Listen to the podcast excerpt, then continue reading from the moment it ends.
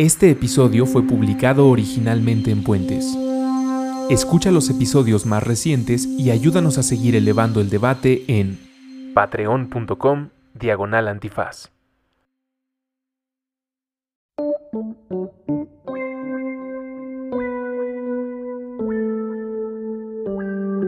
Estética Unisex, con Jimena Ábalos y William Brinkman Clark.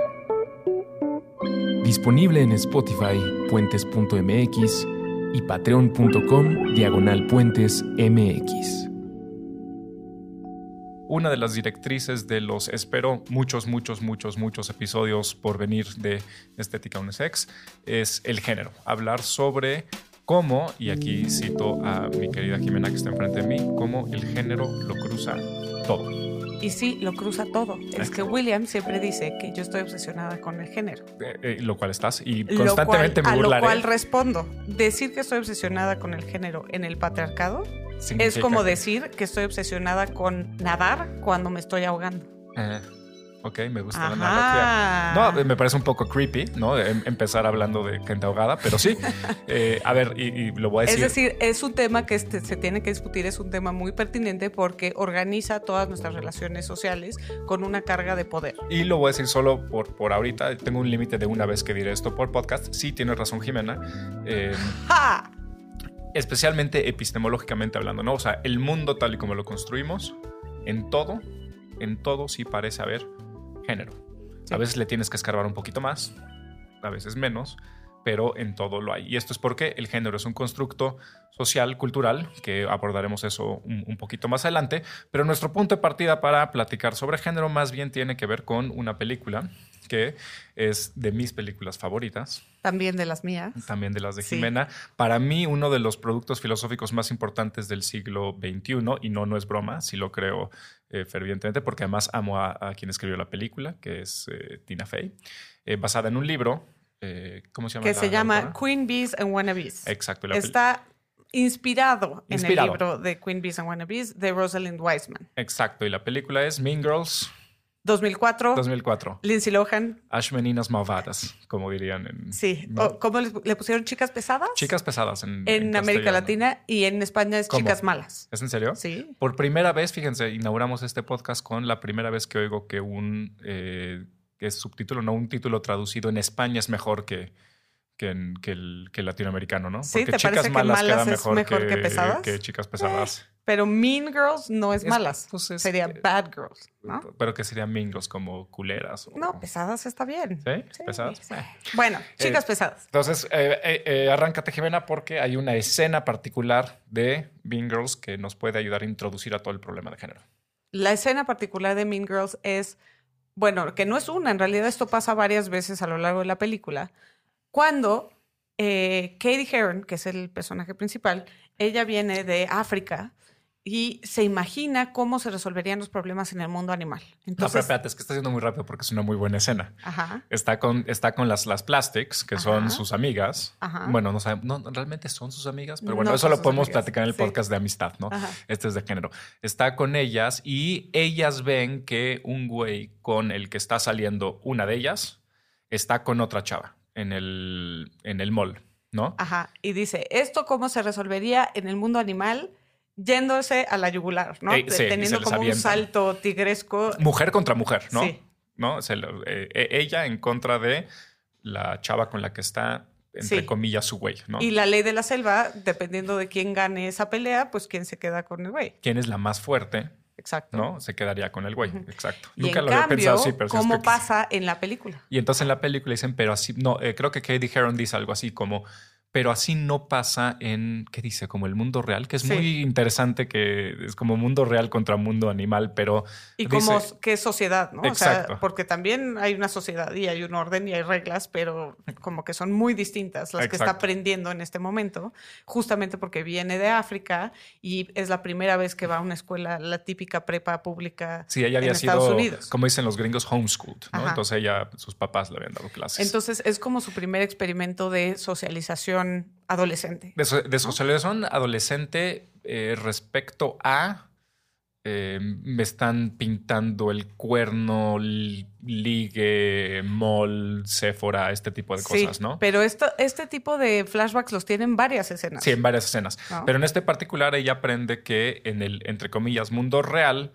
la manera en la que se hace esto es, y aquí tenemos que darle sus, sus props, como dirían los gringos, a Regina George, que es la mala de la, bueno, ya habría todo un debate ahí, porque yo creo que oh, Sí, sí, Gretchen sí. Winners es más mala, pero bueno. Entonces Regina George agarra el teléfono celular, consigue el teléfono de la casa de la, de La la, chavita que está hablando Ujú. con, con, con el güey, habla, contesta a su mamá y ella finge ser una, una este, ¿cómo cómo diríamos? Como de una trabajadora de de, la clínica de, de- no, de servicios reproductivos, Planned Parenthood, y para, para que le diga, por favor, a la niña, cuando regresa a su casa, de que sus resultados Ya están. ya están, ¿no? Sí. Y entonces- Metiéndole en un bron con, sus un papás. con la familia. de que es en teoría sexualmente activa, ¿no? Que eso también es interesante, o sea, el ejemplo en sí que tiene que ver con control de la sexualidad, etcétera. Pero bueno, este ejemplo nos Nunca lo había leído así, ¿eh? ¿no? Yo, yo eh, pero para que veas cómo son Sí. lecturas diferentes. O sea, yo lo había leído como de que había, eh, se había ido a hacer un examen de embarazo. Sí, también Pero no, pues que, pero como le dices, funciona. O sea, no es ni siquiera eso, es simplemente eh, es ser sexualmente activa, ¿no? Porque Exacto. pudo haber ido, pudo haber ido por, pudo haber ido por este, por métodos anticonceptivos que te regalan en, en Planned Parenthood, ¿no? Claro. Entonces, ya con eso. Pero los papás, por supuesto, eso les causa terror. Y Bueno. bueno. bueno, y entonces lo que aprende aquí Katie Heron es, o más bien, a ver, esto está interesante cómo ponerlo. No sé si es lo que aprende o más bien lo que, más bien, lo que nos demuestra los que estamos viendo las películas sin saberlo o no, es que en efecto, nos guste o no, hay una diferencia entre sexo y biología. Porque además, eh, por eso nos gustó este ejemplo, ¿no? Porque ella dice, ¿cómo le harían los animales? Claro, ¿no? ¿Cómo le habla del harían en- mundo en- animal en- como pre precultura, ¿no? Como Exacto. algo que es fuera de la socialización humana. En la naturaleza, esto sería así.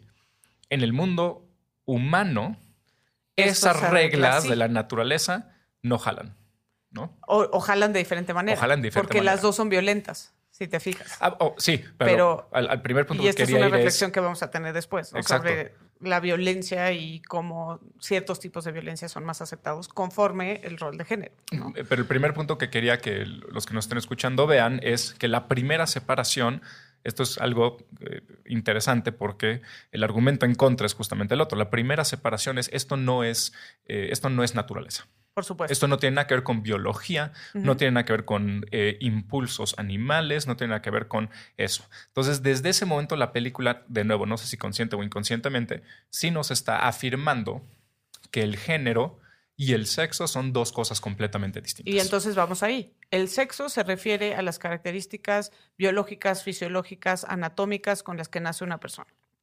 Tenemos la idea de que son dos. El macho de la especie, la hembra de la especie. Después veremos que pues realmente no, no son dos, son más. Pero tenemos esta idea de que son dos, ¿no? ¿Qué es el género, a diferencia del sexo? Es esta construcción social que le da a cada sexo una serie de atributos de comportamiento, de expectativas, de normas sociales que no solamente existen, sino que son controladas. Hay todo un sistema de prohibiciones y sanciones que van aparejadas con eso, que por eso también me parece tan buena la película. Porque Katie Heron no tendría manera de saberlo. Ella está viviendo en África, Exacto. ¿no? Entonces no tiene manera de saber. Llega y no conoce nada, no conoce literal lo que es ser mujer. Entonces siempre hay que pensarlo así, ¿no? La- la- los que no estén escuchando es, pues, ¿cómo no va a conocer qué es ser mujer si es mujer? No, justamente Y lo si que la tiene una película- mamá, Exacto. ¿no? Y si tiene órganos reproductivos femeninos. Sí. No, justamente la película lo que te está diciendo es que no importa que ella tenga órganos reproductivos femeninos, que tenga una mamá, que sea la hembra de una especie Homo sapiens, aún con todo eso, ella no tiene ni idea de lo que es ser mujer. O sea, su sexo no le ayuda literal en nada. O sea, Sí. no, no te da ninguna ventaja, ni nada. O sea, no está ligado a nada que tenga que ver con tu género. Entonces de repente llega y se da cuenta que ella no tiene ni la más puñetera idea de lo que es ser mujer. Y que eso es un código.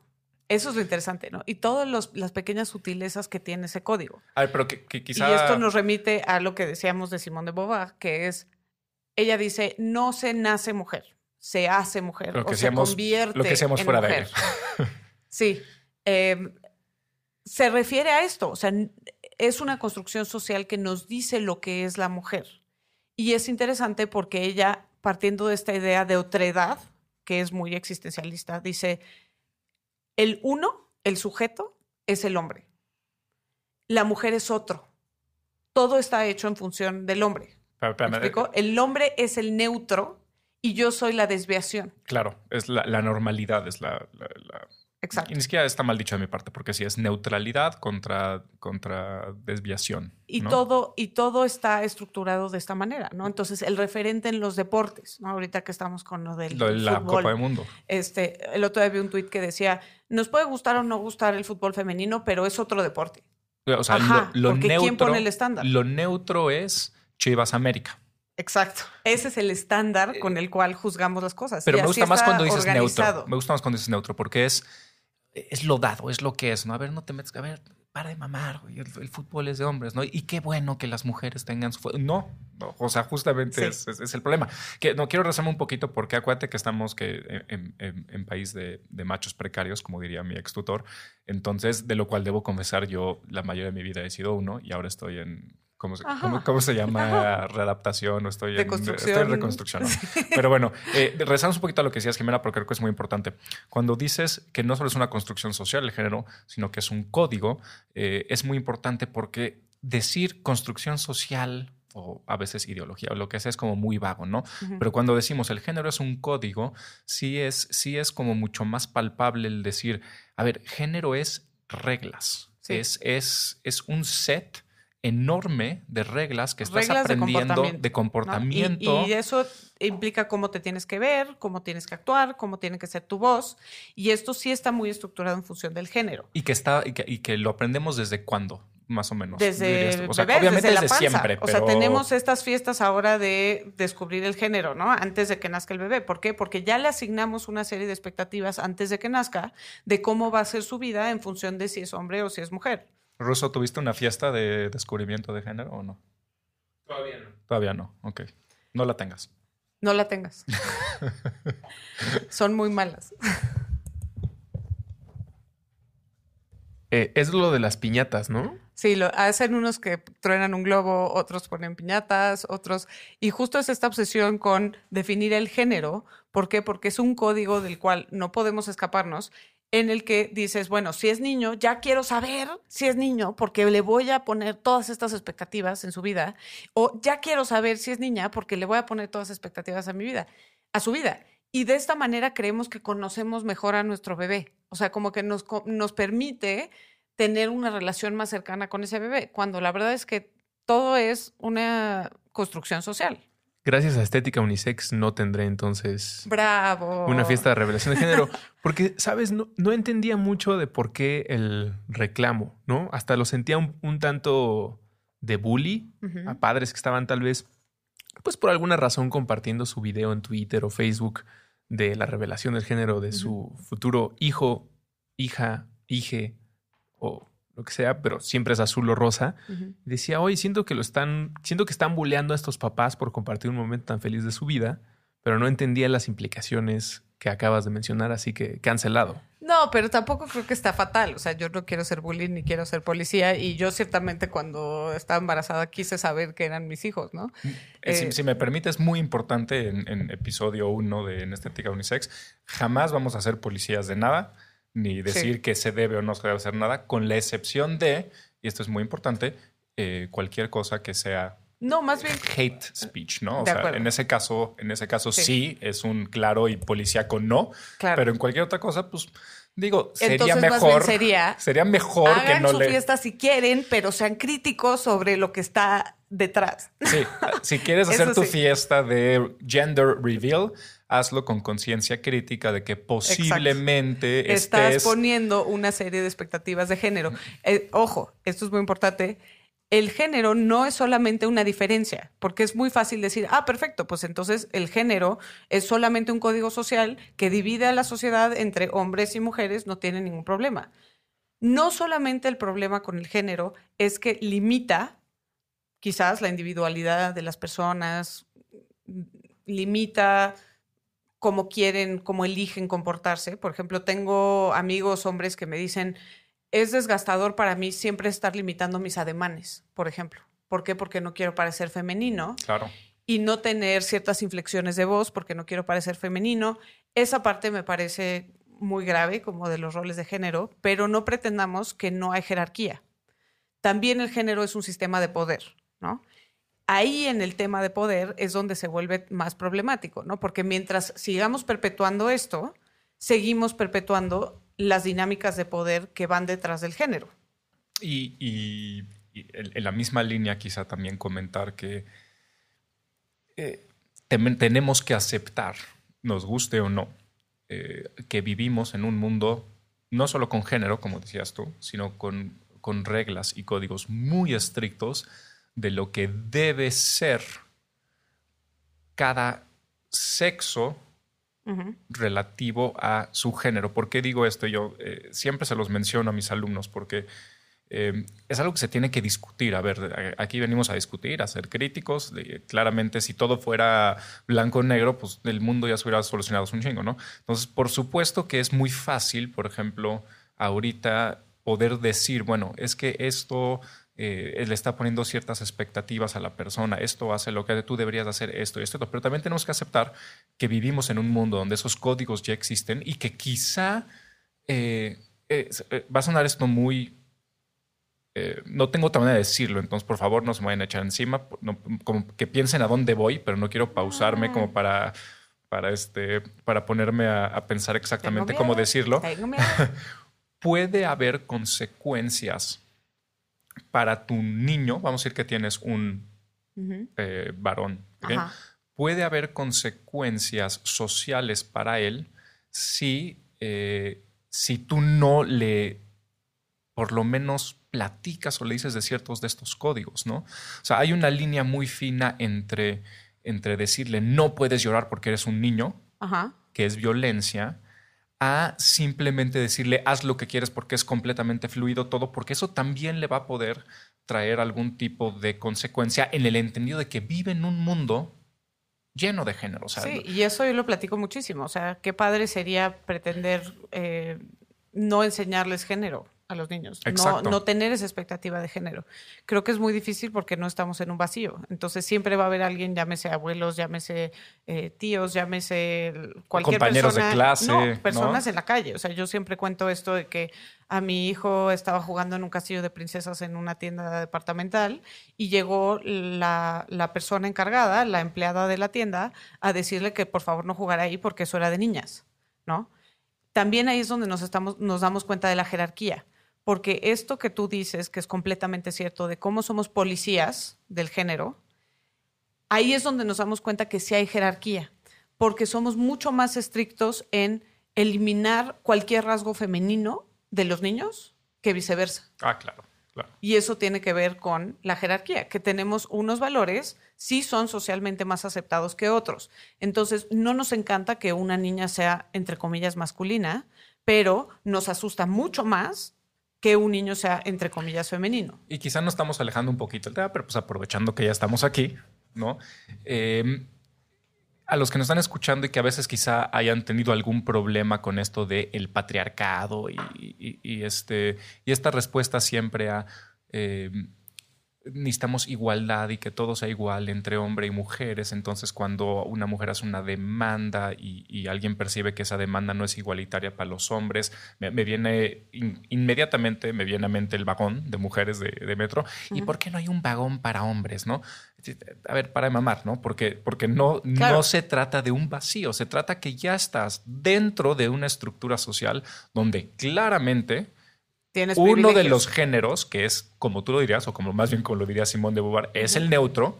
El otro es una, ¿cómo variación. una variación. que por cierto es, que por cierto es, es bíblico, ¿eh? es Adán y Eva. Completamente. Eva viene. Él es el neutro y sale de su costilla y es literalmente una desviación. Ayer estaba con, ayer estaba con una, ayer estaba con una amiga y este Entonces le estaba diciendo lo que estaba platicando de Toy Story ahorita, que no voy a platicar aquí porque es uno de mis trips de cómo Toy Story en realidad tiene que ver con Woody teniendo relaciones sexuales por la primera vez. Pero bueno, Toy Story 4. Toy Story 4, claro. Pero no nos podemos meter eso ahorita, quizá en, alguna, en algún otro episodio. Este, le decía, eh, estamos platicando esto con una amiga después de, verlo, y le digo, pues es que a ver, al final del día es que viene desde la pinche Biblia, o sea, son, estamos hablando de cuatro mil años de lo mismo, en la Biblia dice que la mujer tiene que obedecer al hombre, y me dice, claro que no, eso no lo dice en la Biblia, y así de, hold my beer, ¿no? Abro la Biblia, además tengo una Biblia muy bonita que, es, que, es de estas que, que escriben, no, es de las que escriben para... Es una Biblia protestante que escriben para que sea mucho más entendible, ubicas de estas, y dice literal, y la costilla y no sé qué, no sé cuánto. Ah, no, el castigo de la mujer al principio es costilla y todo, y luego Eva, ya sabes, siempre armándola de pedo y la de la manzana y todo. Y, este, y el castigo para ella es el dolor del parto.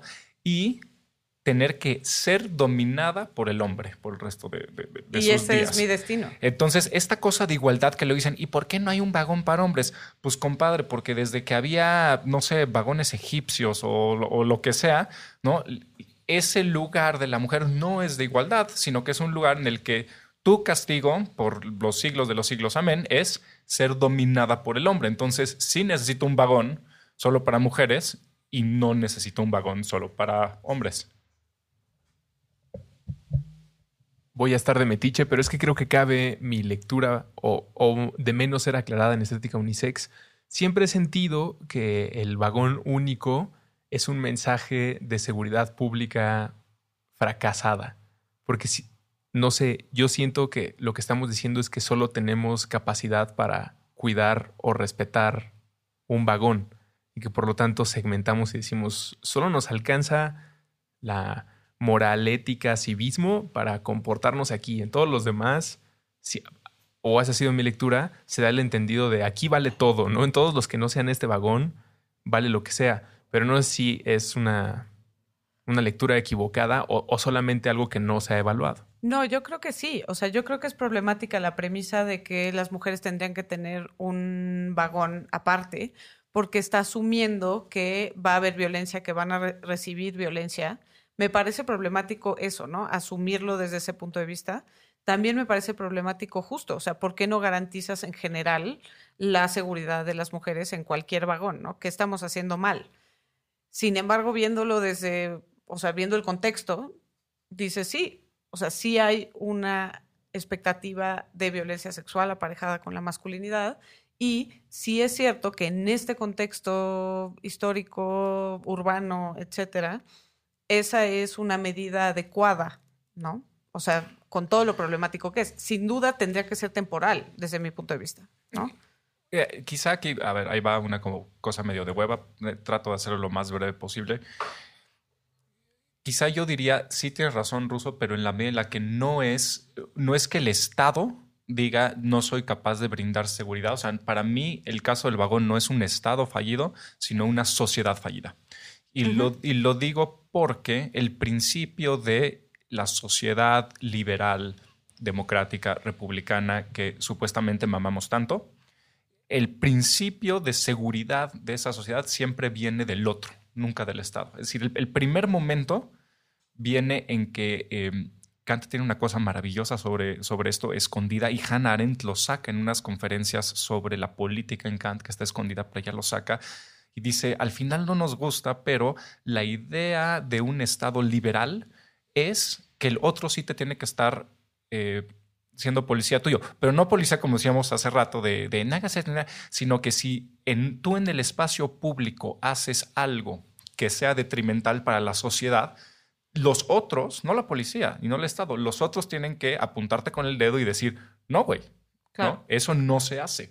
Y el gran problema de nuestra sociedad, en tanto este problema en particular, es que si tú ves una actitud de violencia simbólica, eh, de chiste, misógino, lo que sea, entre los demás, no hay ese escarnio, ¿no? Pero cuando lo hay, no te gusta. Y cuando lo hay, no te gusta, ¿no?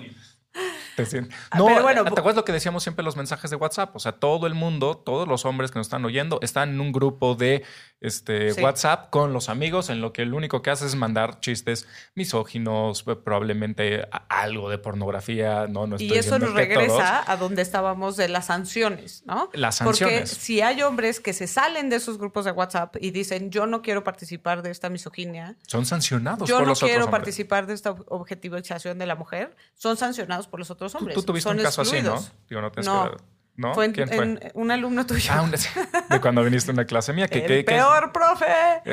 No, no es cierto. Eh, bueno, volviendo al tema de género y cómo son eh, reforzados estos códigos, podemos hablar otra vez de la película. Ya ahí vemos cómo ella llega de pantalón, con colores neutros, y de repente se da cuenta que para ser parte de estas plastics, que son las populares, tiene que ser hiper femenina, ¿no? Faldas cortas, Pero hay que, hay que rezarnos porque acuérdate que es muy importante para nosotros, los hombres que estamos yendo, oyendo acá afuera. No solo son colores neutros, sino que llega con vestimenta neutra. O sea, es Neutra. porque la vestimenta de las mujeres, y no estamos diciendo que sea bueno ni malo, claramente es vestimenta que lo que hace es enfatizar lo que estos códigos de género que tú platicas determinan son rasgos físicos deseables para el otro.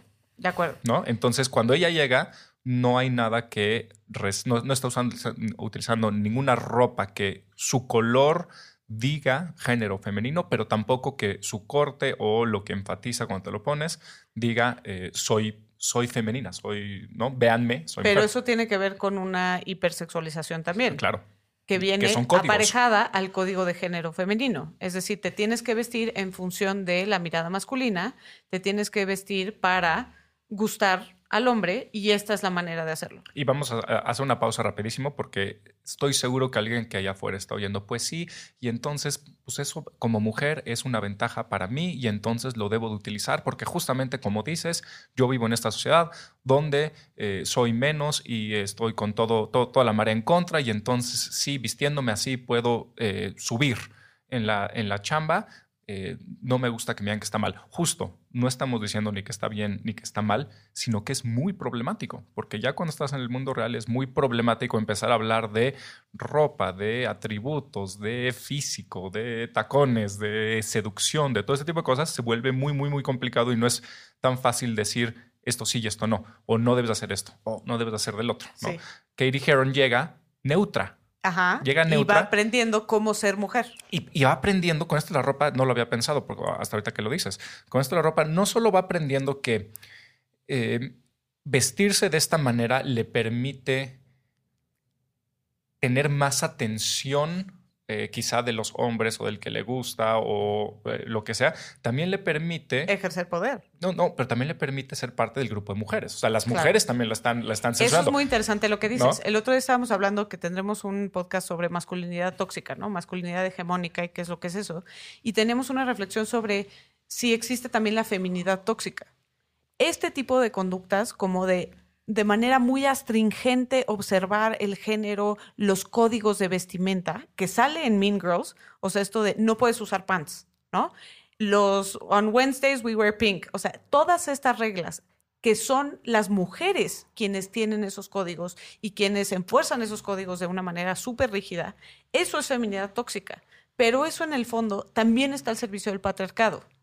Claro, porque no hay conciencia, ahora sí que conciencia de clase, como en términos marxistas, pero no hay conciencia de que todas somos mujeres, ¿no? O sea, Y eso es lo- una de las luchas feministas. O sea, date cuenta de que estos códigos. amiga, date cuenta. que estos códigos que estamos buscando son códigos que sirven al propio patriarcado para que sigas funcionando como un objeto social, perdón, sexual, y para que sigas estando en un lugar de subordinación.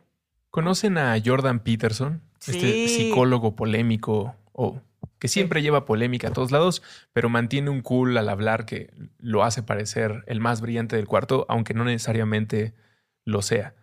No coincido con mucho de él. Leí su libro de lecciones. Siento que parten a partir de un solo libro, que es la Biblia o enseñanzas relacionadas. Pero hace, yo creo que un año, en una entrevista con Vice, puso algo en mi mente que no puedo desaprovechar decírselo a Estética Unisex y que lo debatan o que aporten, que era sobre las reglas de convivencia en el espacio de trabajo, ¿no? Jordan Peterson le decía al entrevistador, ¿cuánto tiempo llevan conviviendo hombres y mujeres en el espacio laboral? ¿Y qué hemos estudiado o aprendido, por ejemplo, de Mad Men? ¿No? No hay reglas claras, se espera el comportamiento de las secretarias con una minifalda y con labios rojos, con mucho rubor y tal vez con un botón eh, desabrochado o un escote prominente, porque eso esperan. Y esa es una época que tal vez hoy podríamos llamar época oscura y no queremos regresar o nos tratamos de alejar de ella. Pero dice Jordan Peterson, ¿qué pasa si una mujer decide ir de tacón, minifalda y labio rojo potente a una oficina? A mí me escandaliza porque me hace sentir como este señor está justificando el acoso, está diciendo que si una mujer decide ir con mucho rubor un día, se vale que alguien le haga algún comentario y me parece pues que no va por ahí, señor, siéntese pero me dejó pensando algo que su plática me ha, me ha puesto a girar en la cabeza. Pues no tengo claras las reglas de lo que se debe usar o no en el espacio de trabajo. Yo feliz de que todo el mundo se vista como quiere, como más cómodo esté, pero no sé si los tacones más eh, afilados, más altos, esa minifalda sea lo más cómodo para trabajar. Pero también no me atrevo desde mi, desde mi posición eh, privilegiada de hombre blanco viviendo en la Roma Condesa de decir que tal vez hay algo malo o que deberíamos hablar sobre la actitud en vestimenta de esa persona, pues porque siento que me van a caer tomatazos, pero pues como ustedes los ven muy relajados, me he atrevido a decirlo aquí. Creo que tendríamos que partir como de, y esto es un análisis que en algún momento creo que vale la pena que hagamos específicamente sobre Mad Men, creo que deberíamos de dedicarle un episodio de Estética Unisex justo a eso, para hablar de estas cosas, ¿no? Pero desde mi punto de vista, creo que se vale criticar que estos códigos de vestimenta han servido para esclavizar, para controlar, para hacer esta labor policíaca sobre los cuerpos femeninos, ¿no? Y en ese sentido podemos rechazarlos. Ahora, desde una óptica posmoderna, ¿se valdría que una mujer elija eso? Ya asumiendo la carga que tiene y decir, sí, pero para mí esto no significa opresión, yo realmente lo estoy eligiendo, sí, yo hago eso. O sea, dentro del feminismo habrá mujeres que me critiquen porque siempre uso falda de tacones, les consta, siempre uso falda de tacones. Sin embargo, es algo que yo elijo porque en mi performance de género, que ahorita hablaremos quizás un poco de Judith Butler, que habla de género como algo performativo, es algo que disfruto, ¿no? Judith Butler es una filósofa que nos habla del género como construcción social, pero de algo performativo. Es decir, ella estudia el drag, por ejemplo, ¿no? Y nos dice, así de absurdo es el género. No es algo esencial a la persona, no es algo natural, es una construcción social. Y si es una construcción social, está sujeta a ser deconstruida. ¿Me estoy explicando? Y entonces yo puedo elegir el género y el performance de género que yo quiera. El problema está que tenemos estas dos cajitas. Y entonces tenemos que romper esas cajitas porque esas cajitas contienen un sistema de poder. En la medida que podamos romper estas cajitas, entonces también destruimos el poder que le damos a una sobre otra. Porque, porque y esto es interesante lo que dice Russo, porque hay algo que siempre se pierde, y es muy perverso, ¿eh? porque siempre se pierden estas discusiones, especialmente estos sofismas de, Jordan Peterson, hay algo muy interesante que se pierde aquí y que se, lo que se pierde es la pendiente de jerarquía o, la pendiente de dominación, como se diría. Es decir, todos estos argumentos siempre vienen como desde un lugar neutro o vacío. Yo puedo ser libre de hacer lo que quiera. Eh, si me prohíben venir de falda y de tacón está mal. Si me obligan a venir de falda y de tacón está mal. Y lo que siempre se olvida es que existe milenariamente desde siempre una pendiente de dominación en la cual siempre ha sido privilegiado el, el, masculino, porque no es el macho, es el masculino. Entonces, eh, esto es muy importante recuperarlo porque eh, hay, hay movimientos, especialmente en Francia, muy importantes, eh, en el ámbito de las universidades, de los lugares de trabajo, etcétera, que, también están yéndose hacia un lado y están diciendo, espérense, es que si, si ustedes se siguen con este tipo de análisis solo desde vacíos y desde neutros, con lo que van a acabar es también con la seducción.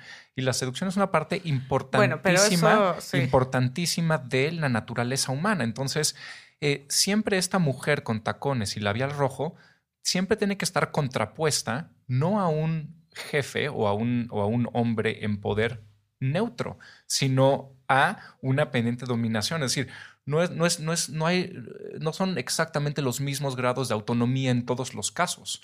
Siempre hay el ambiente laboral distinto. Es decir, si este es un ambiente que te obliga eh, abierta o escondidamente a venir de tacones y escote y si no, no avanzas, pues eso es una prohibición, ¿no? Eso está mal. Eh, pero si tú quieres, eh, eh, vamos, pensemos, tú tienes un jefe que, que, no es, que no es una persona así, ¿no? Y tú decides qué quieres utilizar como mujer tu cuerpo, como decíamos ahorita, porque, porque te causa placer o porque te gusta o porque, pues, no sé, es algo que, que te puede ayudar a, a, avanzar, ¿no? En un sistema en el que estás oprimido. Debe discutirse así, ¿no? No, no, no es en vacío, sino siempre en tratar de ubicar las coordenadas de esas relaciones de poder y cómo son diferentes en cada lugar donde estés. Tú lo hemos platicado mucho, Jimena. No es lo mismo, no, es, no soy la misma, no soy la misma persona con, aunque traiga las mismas faldas y tacones en mi casa que en la oficina, que en una fiesta, o sea, justamente rezando lo que decías de Judith Butler. Yo puedo ejercer con la misma ropa diferentes roles performativos en diferentes lugares, siendo muy entre comillas, siendo entre comillas la misma persona. Sí. ¿No?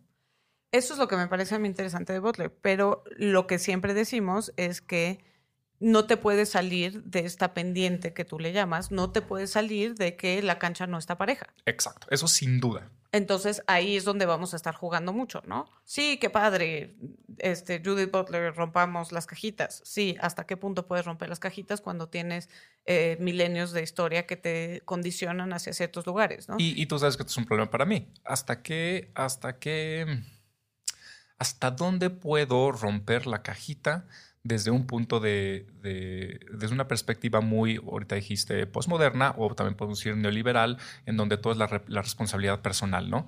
Tú recoge tu basura y ayudas al mundo. Tú no te vistas con escote y entonces así cambias al mundo, cuando quizá eh, ese es un problema falso, ¿no? O quizá te está poniendo encima una responsabilidad hay dinámicas que no te estructurales. porque hay dinámicas y, hay mecanismos para las dinámicas estructurales. Se llaman leyes, se llama Pero revolución. Volveremos a esto porque vamos a tener un, programa en donde justo hablamos de este debate. Y justo vamos a hablar si al yo elegir ponerme falda y tacones, estoy siendo realmente muy posmoderna y eligiendo algo sabiendo que ha sido usado para esclavizar a la mujer, o si en el fondo estoy en una falsa conciencia porque no hay manera en que yo puedo elegir libremente eso, puesto que sigo en la falsa conciencia. ¿Me estoy explicando? O con una intención, como lo sugiere eh, el cruel Jordan Peterson, que, insisto, a mí es lo que me escandaliza o me pone muy incómodo el sentir que esta persona, al decir cuál es la utilidad del labial más rojo en un espacio de oficina, pues me levanto de mi asiento y digo, usted lo que quiere es tener argumentos para poderle eh, echar una flor no solicitada y probablemente muy vulgar a alguien, pero no quiero perderme por, por estar ofuscado y querer eh, reclamar que se va a abusar de alguien, el que tenga su pregunta, pues al menos algo de meditación. ¿Cuál es la función en este espacio de oficina del que tenga ese labial tan rojo o ese escotazo? ¿Qué es lo que va, le va a permitir hacer mejor sus funciones o, o no? Sí, y yo creo que justo creo que vale la pena que tengamos un programa también en donde hablamos del tema de acoso, un poco en esta línea que ya decía William, sobre las guerras que hay sobre el tema de acoso entre cómo lo ven en Estados Unidos y cómo lo ven en Europa, ¿no? Pero creo que el ejemplo de Russo es increíble por esto, porque va a desvelar justamente lo que dices y de las codificaciones y de cómo las codificaciones no son neutras, cómo crean género y cómo crean este, estructuras de dominio. Em, en nuestro imaginario, como tú lo dices, Jordan Peterson puede decir esto y tú dices en tu mente, ah, cabrón, pues sí, ¿verdad? O sea, ¿por qué, a ver, por qué vienes con ese labial tan rojo? ¿No? O sea, hay en este imaginario una cosa, yo puedo decirte a ti, mujer, ¿por qué vienes con este labial tan rojo cuando claramente ese labial tan rojo no te ayuda al trabajo?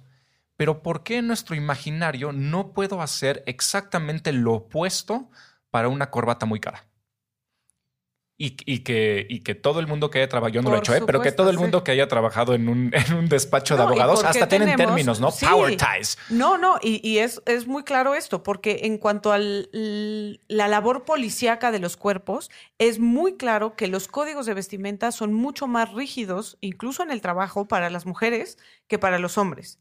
¿Me explico? Incluso hay casos legales que se refieren a esto, ¿no? Mujeres que han demandado porque me tengo que venir maquillada al trabajo. ¿Por qué eso tendría que ser parte de mi chamba o no mi chamba? ¿No? Pero tú imagínate que un hombre, imagínate que está así, ¿no? En la oficina, no sé qué, en un despacho, vamos, perdón, abogados allá afuera, pero es como, saludos a Derecho Remix, pero es como el mejor ejemplo, ¿no? Entonces estás en despacho de abogados y de repente un abogado, ¿cómo se llaman los que todavía no son como cacas grandes, pero que son como... ¿Asociados? Un asociado, ¿no? O sea, hay socio, asociado. Los que están en el pit.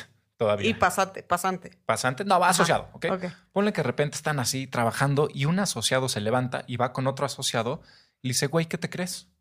¿Por qué traes esa corbata? Tú sabes claramente que esa corbata no te ayuda a ser mejor abogado. Y sin embargo decides traer una corbata carísima, que todo el mundo sabe que es carísima, que estás exponiéndote a los demás, que no estás tratando de decir. Eso no tiene nada que ver con tu trabajo. ¿Por qué la traes? ¿Qué, qué le pasaría al abogado que se queja así? Probablemente le dirían algo que lo haría parecer más femenino. Sí. Probablemente le dirían, no seas marica, no seas nena, güey, no seas que no, te quejes. Pero es chistoso lo que dices de los abogados. ¿Por qué en ciertas profesiones seguimos teniendo códigos muy rígidos para ambos géneros? ¿Por qué? Porque también se cruza por un tema de clase, ¿no? También se cruza por un tema de querer diferenciar que yo sí tengo cierto expertise, etcétera, etcétera. Pero bueno, volviendo al tema de género y quizás cerrando. Nos faltan, nos faltan todos estos ejemplos de, de la no, película. No, no, no, pero solo quiero cerrar ah. sobre lo que dijo Russo. Judith Butler dice, le preguntan en una conferencia en Barcelona llena de adolescentes, ella está tratando de explicar su filosofía como en términos muy accesibles y le preguntan, entonces tú preferirías que no hubiera género, romper el género como concepto, que pues su, su filosofía te llevaría a pensar que sí. Y ella contesta, no, porque hay gente que disfruta mucho su género. Y yo no quiero quitarles eso. Y esto es muy importante, lo hemos platicado mucho. No puedes, no puede haber una sociedad así. ¿Por qué? Porque si sí lo hay, regresamos a ser los animales de la fuente, no puede haber una sociedad sin códigos. Nadie, nadie está diciendo destruyan los códigos, que no haya códigos y que cada quien haga lo que sea en No, es simplemente pensar en la posibilidad, si se quiere un poco utópica, pero eso querría decir que tenemos que pensarla más, de códigos menos inequitativos, menos, menos desiguales. O por lo menos una visión crítica sobre lo que esconden estos códigos. O conciencia, ¿no? O quieres seguir con los mismos códigos, perfecto, pero ten conciencia de lo que tu corbata cara hace. Ten conciencia de eh, lo que tus palabras significan cuando las performas, este tipo de cosas. ¿no? Y entonces, ¿cuál es este performance de género que vemos en Mean Girls? Una obsesión por la apariencia física, ¿no? Una obsesión que además tiene que ver con un control muy estricto sobre el cuerpo, que tiene que ver con una disciplina para no subir de peso, por ejemplo, ¿no? Eso es como un gran tema que después le sacan comedia cuando le dan estas barritas nutritivas que en realidad engordan muchísimo y se mueren de risa de cómo ella pierde poder conforme va engordando. Y bueno, y obviamente una de las frases más memorables en la historia del cine contemporáneo, que es eh, cuando Regina George pregunta si la mantequilla es un carbohidrato, ¿no? Es butter a carb. Es butter a carb. pregunta para los milenios, ¿no? Y una hipersexualización, ¿estás de acuerdo? Que vemos, por ejemplo, en los disfraces de Halloween.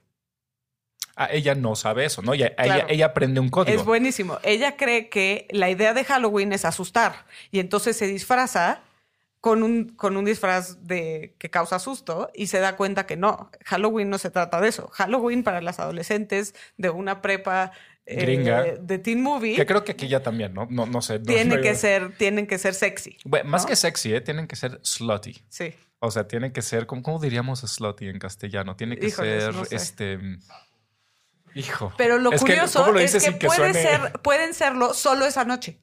Pero a ver, regresando a lo de los códigos. Es decir, ¿Por qué solo esa noche? Porque tenemos toda esta cultura de control de la sexualidad femenina, que es estas prácticas que ya Seductora. Bueno, no. Sí, pero una noche se te permite de manera performativa ser sexual. El resto del tiempo lo debes sugerir a través de tu vestimenta, pero no Pero, abiertamente. sí, no, pero no lo eres. Pero eso es una dinámica muy patriarcal. Es decir, no es en función de tu placer. Tú eres un objeto social, no un sujeto, digo, sexual. Eres un objeto sexual, no un sujeto sexual. Claro. Entonces, en ese sentido, tampoco puede ser muy abiertamente sexy porque entonces sí vas a ser penalizada. Y ahorita que lo Y eso es el platicas, clásico slut shaming, ¿no? ahorita que lo platicas, no sé, pa- pa- para, la gente que nos está oyendo y que diga, ah, están mamando mucho, em, eh, para que vean lo milenario del, del- del patriarcado, eh, estoy recordando ahorita una de las fiestas em, griegas, porque ni siquiera es romano, de las fiestas griegas más importantes, disculpen si no me acuerdo del nombre ahorita, pero una fiesta en la cual una, una noche al año se les permite a las mujeres en Grecia, que es todo otro problema, la idea de, de- de género en Grecia eh, es bastante interesante, pero había solo una noche en que se les permitía hacer, eh, ahora sí que un poco lo que quisieran, sexualmente hablando. Entonces ellas tenían una noche en la cual podían eh, tomar el espacio público de la polis y ser, eh, ser todo lo para lo, lo que, para lo que no estaban codificadas. En, la polis, ¿no? Entonces tenía que ver con una sexualidad abierta, muchísimo, tenía que ver con prácticas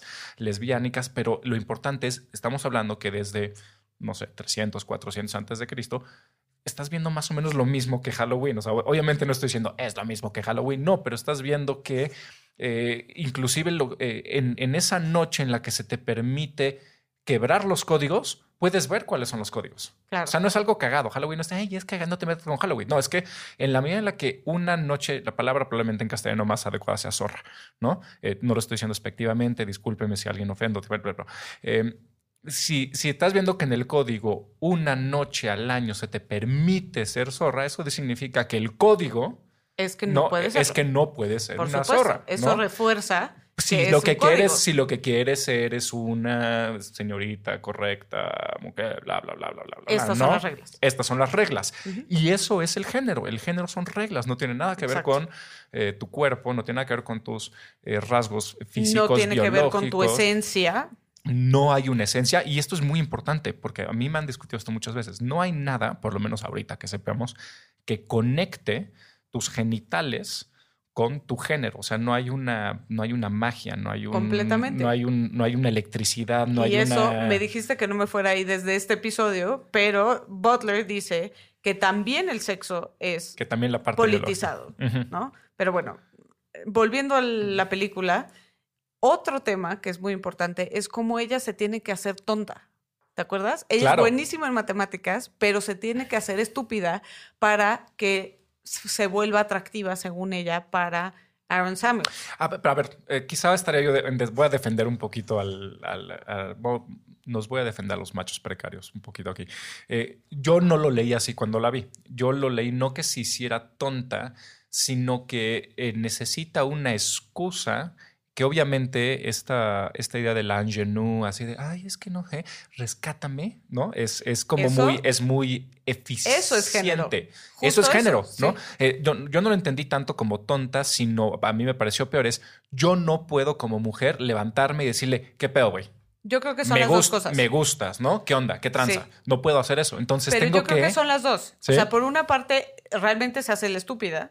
Es que sí se hace la estúpida. Y por duda. otra parte, tienes razón. Ella no puede ser eh, quien inicia el contacto con él o quien lo invita a salir, porque esas son las reglas de género. Y entonces tiene que fabricar esta excusa que lo mejor que se le ocurre es hacerse la tonta. Pero sí tiene que ver también con esto que dices de yo busco a mi caballero que me salve y cómo eso A apela también gusta, a la a masculinidad. le gusta. Claro. Y, e- y podemos regresar a exactamente lo mismo. La película nos enseña que eh, estos códigos no es como si hubiera un güey malo, ¿no? Arriba de todos, relamiéndose los bigotes diciendo, muajaja, no, este, ahora los códigos y todos ustedes hacen lo que quieran. O sea, los códigos siguen estando ahí. Lo que la, la performatividad de mujer y la performatividad de hombre siguen ahí, siguen siendo los mismos porque funcionan Claro. ella se hace la tonta, se hace la ingenua, pide ser rescatada y le funciona porque, Claro. porque al güey claramente eso le gusta. Sí. Que quizás si hubiera sido una mujer independiente y se parece, ¿qué pedo Aaron? Se llama Aaron, Aaron Samuels. Yo Este- dije Aaron Samuels. Ah, perdón, no había oído, perdón.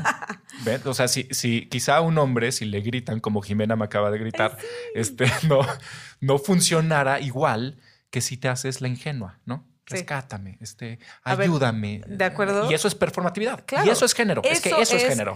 Eso Exacto. es género. ¿no? Ese performance, ese jueguito que hacemos, eso es género. Y después vamos a ver y vamos a explorar qué tiene que ver eso con sexualidad, con deseo sexual, con la construcción misma del deseo sexual, estos roles de género de sumisión, dominación. Porque el deseo sexual es donde se pone realmente difícil. Interesante, ¿no? sí. Porque ¿qué haces cuando te gusta ser dominada o como hombre, ¿qué haces cuando te das cuenta cu- que lo que te gusta es dominar? Claro. Entonces puedes tener conciencia sobre lo mal que está o sobre cómo deberíamos de deconstruir esta jerarquía y lo que sea, pero resulta que en la recámara, pues, en la recámara. ¿no? Chale. Chiele. Sí, en, el- en- eh, en la mira, recámara. en lo que viene siendo el boudoir, Hablas, en el boudoir, hablas como doblado al español. En la recámara. porque estoy, porque estoy sintiendo constantemente la policía del lenguaje, ¿no? No la vayas a cagar, no vayas a decir Sí, algo de acuerdo. No, de pero- repente eso condiciona cómo son las personas en la cama y cómo te puedes salir de eso, ¿no? Ahora, quiero volver al tema de violencia, porque creo que es muy importante hablar en esta película, digo, perdón, sí, sobre esta película, hablar sobre el tema de violencia.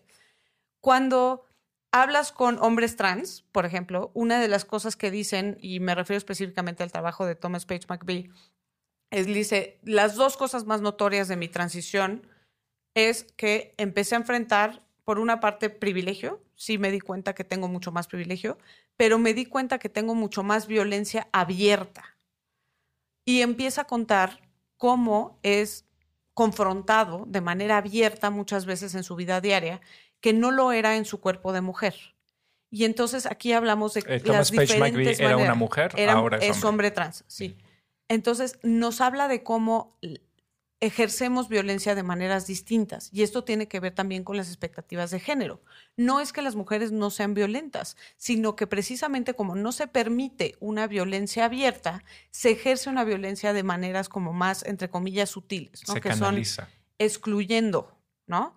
¿Cómo voy a ejercer poder? O sea, no, no puedo eliminar ese aspecto. Entonces, excluyo. Hago chismes, por ejemplo, ¿no?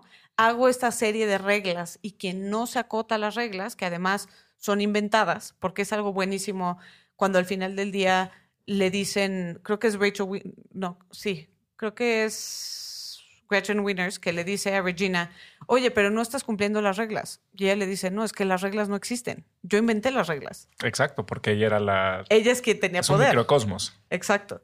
Entonces, ese tipo de reglas son la manera en que las mujeres muchas veces son socializadas para ejercer violencia de estas maneras mucho más sutiles. Pero es, pero es importante enfatizar lo que estás diciendo. Es violencia, Por supuesto. ¿No? Y a veces resulta ser una violencia quizá más eh, dañina para quien está del Sin lado que la recibe que un, que un madrazo en la, cara. en la Y cara. eso es ¿no? Janice Ian, que nos cuentan de cómo era amiga de Regina y de repente dijo como, ¿por qué estás obsesionada conmigo? Este, ¿Eres lesbiana? ¿Tienes un crush meme, en mí? Gran meme, why are you so obsessed with Y entonces, y entonces este, la excluye por siempre, ¿no? Y el, y el profundo dolor que se le, sigue- le sigue causando que vuelve a convertir en violencia.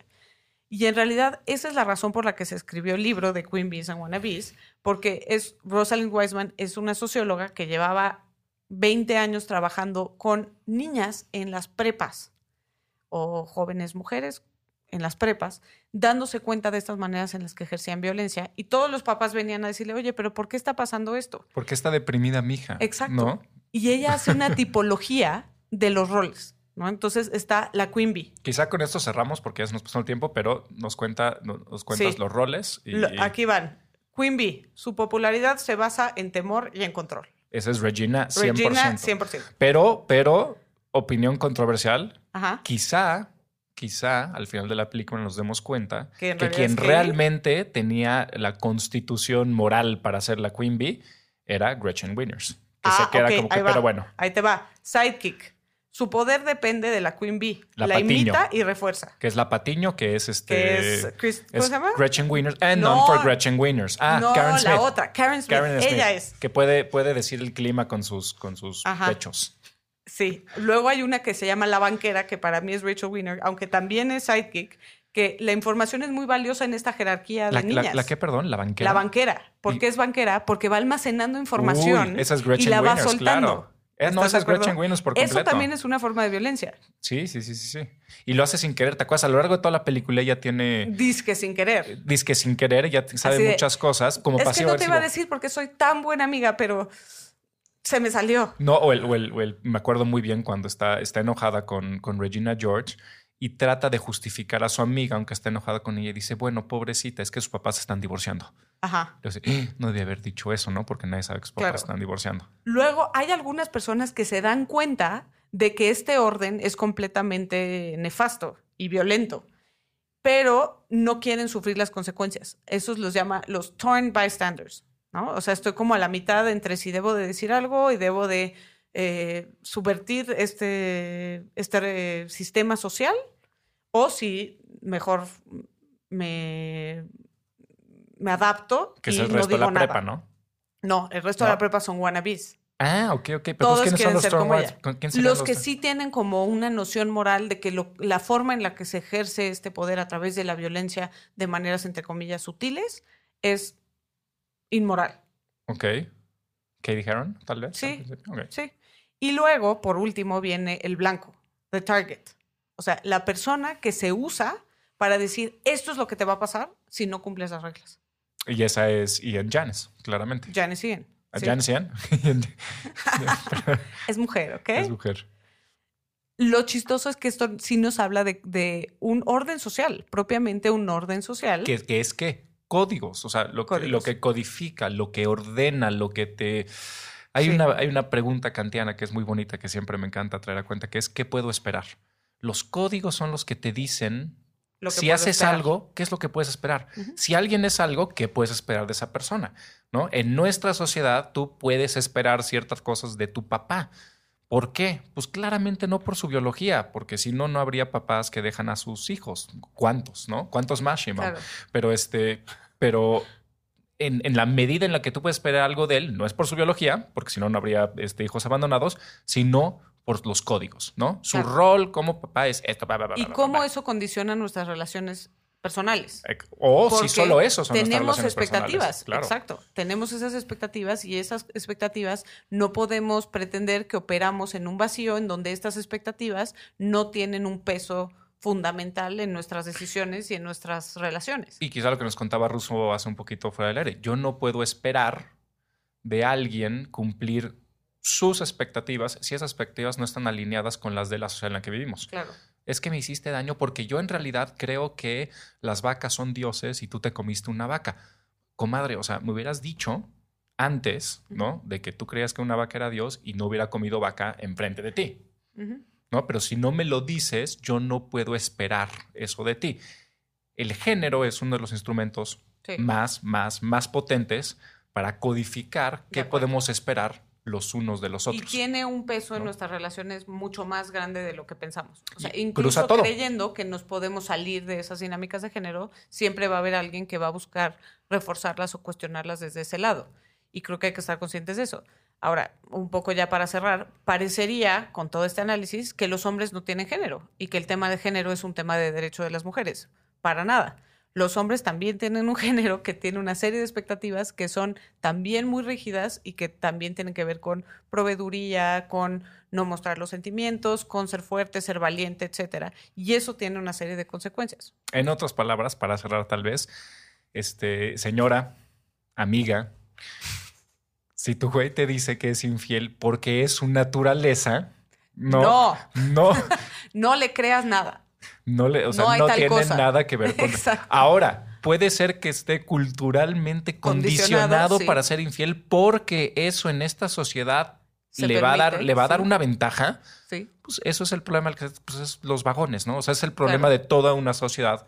Entonces no tiene nada que ver con su naturaleza, no tiene un gen o, o una Que esencia o algo que exacto, no que él no quiere, él te ama, pero, pero hijo, ni modo, es que mi naturaleza, ¿no? Mi esencia, mi, hay algo, un liquidito sale de mi cabeza y nada que pueda hacer. Claro. Pero sí hay que entender que en algunas sedes, en algunas partes de la sociedad mexicana, por ejemplo, Por el hombre infiel, ser infiel te da ciertas ventajas, Muchísimas. ¿no? Y eso, eso es no contra solo lo que eso, se- sino que en tu mismo, eh, que hay todos los términos antropológicos, pero en la misma cofradía de machos, eso te da un estatus particular. Exacto. Y eso es una ventaja, Claro. ¿no? Eso es el, no es Queen Bee, es el King Bee. Sí. ¿No? ¿Se puede? No, no se puede porque los son bees, son abejas. Entonces Bueno, el king, king algo. ape. Iba a decir lion, pero no, porque son las, las leonas. Entonces el, exacto, el king ape, ¿no? El que, Sí. el que más parejas tiene. Entonces no tiene nada que ver con naturaleza. Tiene que ver con los códigos, Sí. como los códigos te, te dan algo, sí te, te, te, te reditúan si los sigues y que es muy fácil Por decir. algo siguen vigentes. Y que es muy fácil evitar la pregunta moral diciendo, es que es naturaleza. ¿Y por qué es naturaleza me reditúa? Claro. Y te quedas en ese círculo. Pero y perdón, No, tengo que solamente subrayar que cuando dices privilegios, yo estaba hablando sobre el privilegio ah, pensando en los hombres. También las mujeres tienen privilegios de conformarse al rol de género. le, les Por reditúa. eso es, les y es lo que vemos con Regina George. Sí, Por eso es que tiene poder. le reditúa por completo. Sí. Este, pues yo creo que eso cierra la primera edición de, de Estética Unisex. Eh, les damos nuestras redes sociales. Eventualmente nos encantaría que platicaran sobre lo que les interesa a ustedes. Entonces, que, que nos manden sugerencias sobre qué temas quieren que se traten. Sí, tenemos mucho más que decir sobre género, Exacto. mucho más que decir sobre crítica. Mentadas de madre. eh, si están en desacuerdo con, con que Mean Girls es una película de la importancia que yo creo Icónica. icónica, podemos discutir eso. Este, en Twitter yo soy William Brinkman, arroba William Brinkman, Yo soy arroba jimábalos con J. y Mávalos con J. eh, y muchas gracias a Ruso, que también está en arroba ruso, ¿no? Con Z. Por si también, si quieren indirectamente mentarlos la madre, lo pueden hacer a través de, lo pueden hacer a través de Ruso. Muchas gracias a Puentes. Acuérdense que hay muchísimos otros podcasts muy buenos en Puentes sobre esto en particular. Está eh, se llama Laura Trans, ¿no? Laura Trans, Derecho Remix, hablan de esto también. Y este, pues muchas gracias. Gracias, Russo. Estética Unisex, con Jimena Ábalos y William Brinkman Clark. Disponible en Spotify, puentes.mx y patreon.com diagonal puentes mx.